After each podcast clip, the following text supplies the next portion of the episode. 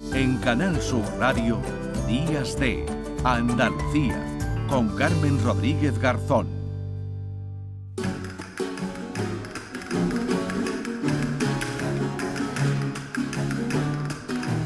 Y a esta hora, cada sábado, siempre, pues como decimos, echamos una mirada atrás, eh, tenemos esta cita con la, con la historia y claro, estando en la fecha que estamos, ¿verdad, Primi Sanz? ¿Qué tal? Buenos días. Hola, muy buenos días. ¿Cómo pues estáis? eh, teníamos que hablar de algo relacionado con la Semana Santa, con la pasión ¿no? de, de- de Cristo, porque estamos ya, bueno, pues a las puertas de que comience, digamos, los días grandes, porque esto no ha parado ya en toda la, la cuaresma, pero hoy nos vamos a, a detener porque son muchas las imágenes que van a procesionar por toda Andalucía con ese Cristo eh, crucificado. Y precisamente en la cruz, en la crucifixión, en, esa, eh, en ese castigo, ¿no? en, esa, en esa forma de, castigo tan cruel, nos vamos a detener con nuestro invitado de hoy, Primi.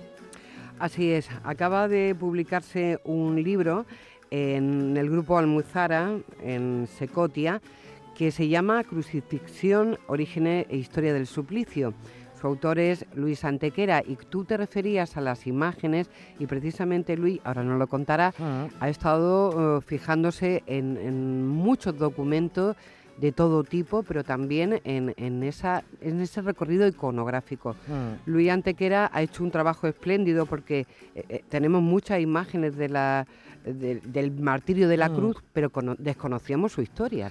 Pues con, en eso nos vamos a detener. Hola Luis, Luis Antequera, ¿qué tal? Buenos días. Pues eh, muy buenos días, encantado de estar con vosotras ¿eh? Y efectivamente pues aportar un poquito de luz a un tema que a fuerza de verlo pues se nos ha convertido en cotidiano y casi casi pues va- vamos camino de olvidar lo que es eh, su verdadero alcance mm, como tal suplicio humano. Y nos llega a parecer pues una figura pues eh, más o menos decorativa pero pero efectivamente olvidamos todo lo que hay detrás que no es poco Ahora iremos a la historia, pero eh, la crucifixión, ¿no? que bueno, tenemos eh, conocimiento de la de, de la de Jesucristo, era un método de castigo, bueno, de tortura, ¿no? y de y de muerte habitual en esa época, o solo se destinaba a algunos elegidos y enténdenme lo de elegidos. Sí, sí, no, está perfectamente entendido.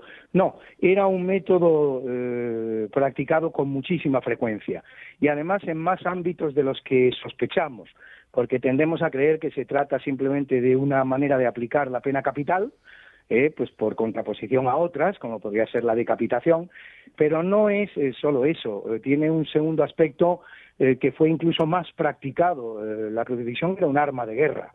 Eh, a medida que iban avanzando los ejércitos romanos eh, en los, por los distintos eh, lugares que pasaban en Europa, pues muchas de sus eh, de las batallas eh, terminaban con crucifixiones, ma- crucifixiones masivas de muchos soldados enemigos. Yo diría que probablemente son más los crucificados eh, muertos con ocasión de una batalla que los muertos con ocasión de una, de una pena producida después de un juicio. Y entiéndaseme bien también esto del juicio, porque tendemos eh, a, sobrevalo- a sobrevalorar eh, las capacidades romanas. Eh, todos sabemos que Roma es la cuna del derecho, eh, es donde se, donde, donde el derecho, eh, pues eh, prácticamente. Bueno, hasta hoy, no ha llegado hasta hoy, claro. No, no ha llegado hasta hoy. No ha llegado hasta hoy, ojo, pero Quiero casi, decir que el, el- el ¿eh? derecho romano Que se sí, que sigue claro, y aplicando. se, y se estudia. A ver, sí, hablamos del derecho romano, no de la crucifixión. No, sí, el No, no, no. algún-. Tenemos métodos más sofisticados ahora. Sí. Eh, ¿A, a qué te refieres? ¿Al derecho? No, no, no, no. me estaba haciendo ya.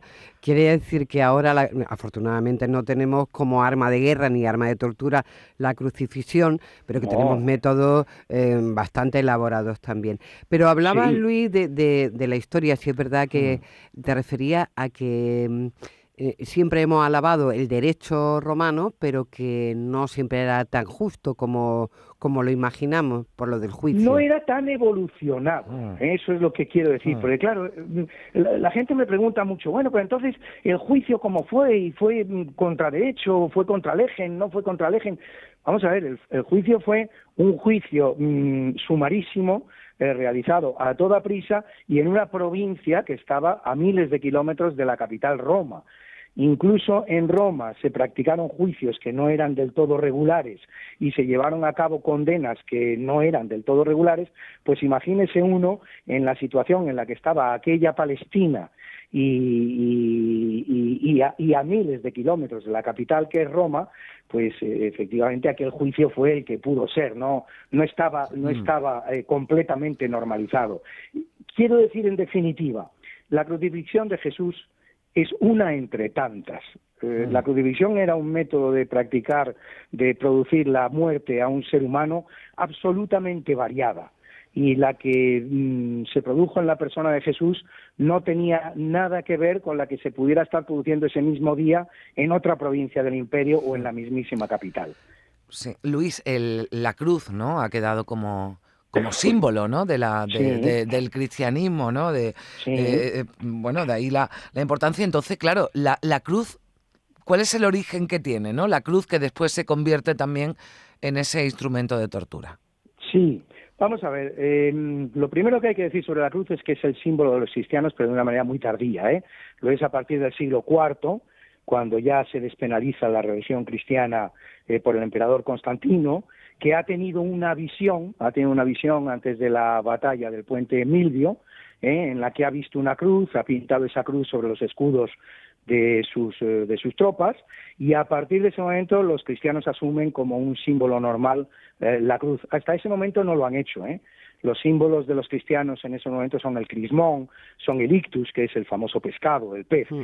pero la crucifixión era un sistema tan infamante de producir la muerte de una persona que los cristianos no, eh, no se atrevían a, utilizarla como símbolo. ¿eh?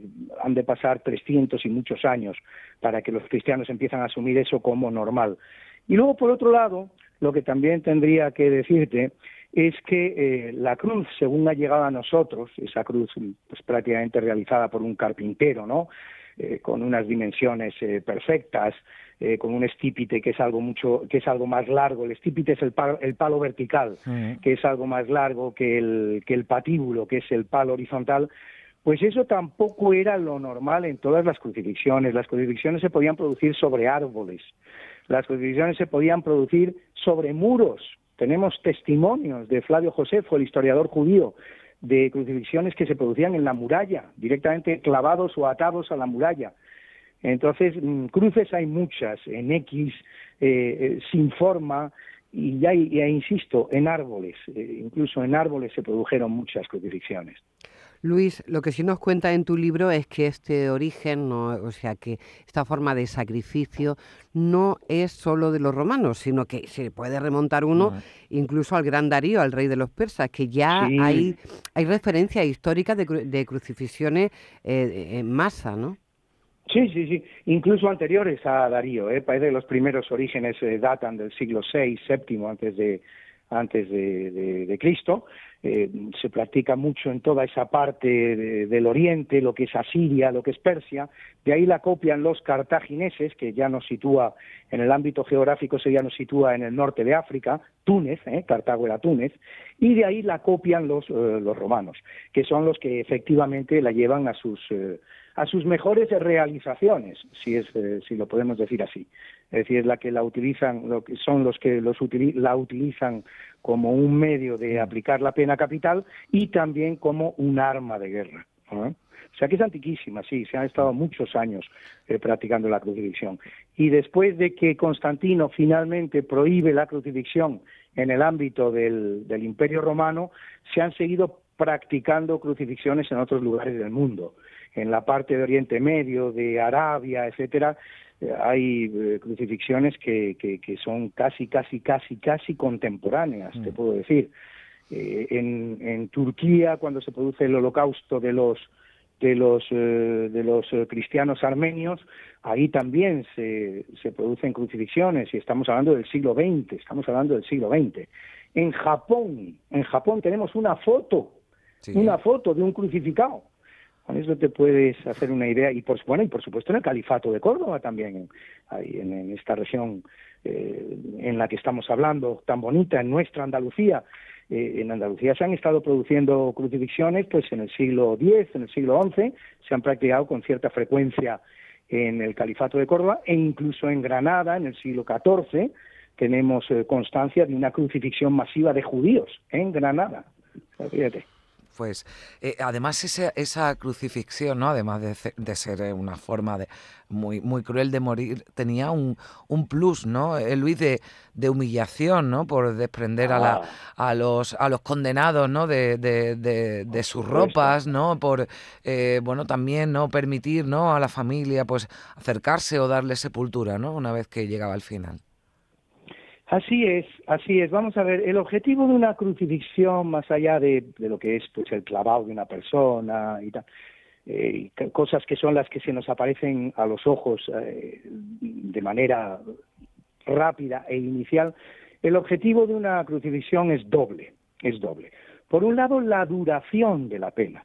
¿eh? No, se trata, no se trata de un suplicio llamado a terminar en tres horas, cuatro o cinco tenemos constancia de crucificados que estuvieron sobre la cruz nueve días vivos, nueve días vivos. Y eso es lo que se pretendía. ¿eh? Se pretendía justamente que la condena fuera muy larga, que durara mucho. Eh, se estaba sometido a todas las inclemencias que te puedas imaginar, ¿eh? desde la sed, el hambre, el frío, la lluvia, el calor, los animales, las alimañas, que son muchas veces las que terminaban con la vida del ser humano que estaba colgado e indefenso en una cruz, en un árbol, donde fuera. Y efectivamente, como muy bien has dicho, el segundo aspecto es el escarnio. El escarnio es fundamental en la cruz. Se trata de, un, de una condena ejemplar.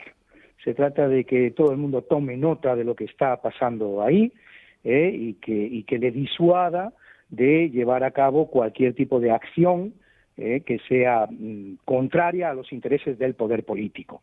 El escarnio es fundamental. Entonces, eh, pues por ejemplo, es muy frecuente que eh, no, no, no siempre ocurría, ¿eh? pero era muy frecuente que los condenados pasearan el instrumento de la tortura por la ciudad, que es el caso, por ejemplo, de Jesús, cosa que no siempre ocurría. ¿eh? claro, que es la imagen además que nos acompaña en la Semana Santa Andaluza. efectivamente, efectivamente. Bueno, pues eso ocurrió con Jesús, pero no siempre. ¿eh? A veces las crucifixiones tenían que ser más rápidas, había más urgencia en practicarlas, no había tiempo para tanto lucimiento pero luego, por ejemplo, las posturas, las posiciones que se, que se adoptaban en la cruz. Eh, Jesucristo eh, se nos aparece en toda la iconografía cristiana en una posición muy digna, eh, con esos brazos abiertos que parece que invitan al abrazo y a la reconciliación, pero, pero es un caso bastante infrecuente el de una crucifixión eh, de esa naturaleza.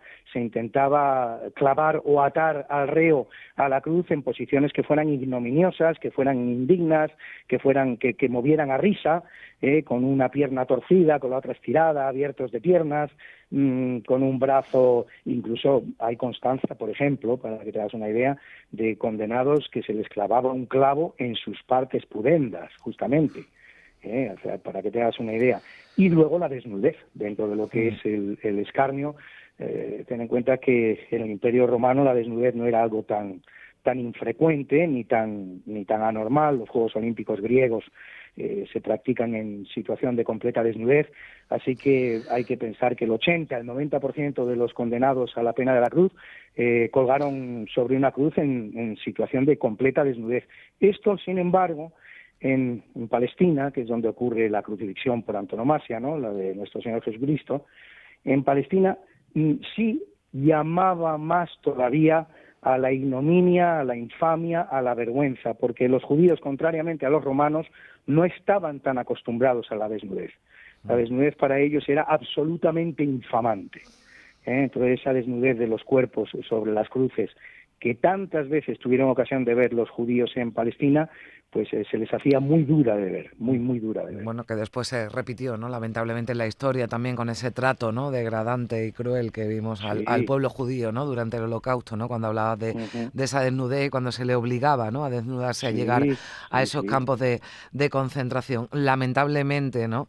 Eh, Hablamos de un pueblo sufriente, mm. indiscutiblemente. Sí, pero digo, lamentablemente además el ser humano es capaz de, de, lo mejor y de lo peor, ¿no? Y de, de, este libro, ¿no? Esa... libro da buena cuenta de aquello de lo peor. Bueno, no, no, no, nos encantaría seguir hablando porque a mí se me quedan muchas preguntas en el aire, pero lo mejor, ¿verdad, Luis Antequera? Bueno, pues es hacerse con ese libro, Crucifixión, Orígenes e Historia del Suplicio, eh, bueno, pues publicada por el grupo Almuzara y que recoge pues detalles, ¿no? Como ya nos ha, nos ha dicho Luis, de, de, ese método, ¿no? De, de ejecución tan, tan cruel y tan, y tan humillante, ¿no? Y, bueno, pues eh, hemos hecho un poquito de historia cuando vamos a tener durante toda la semana, ¿no? Todas esas imágenes que llenarán las calles de, Andalucía. Luis, ha sido un placer, muchísimas gracias. Lo mismo digo, lo mismo digo, un verdadero placer también para mí, ¿eh? Muchísimas gracias. Primi. Y enhorabuena por el libro.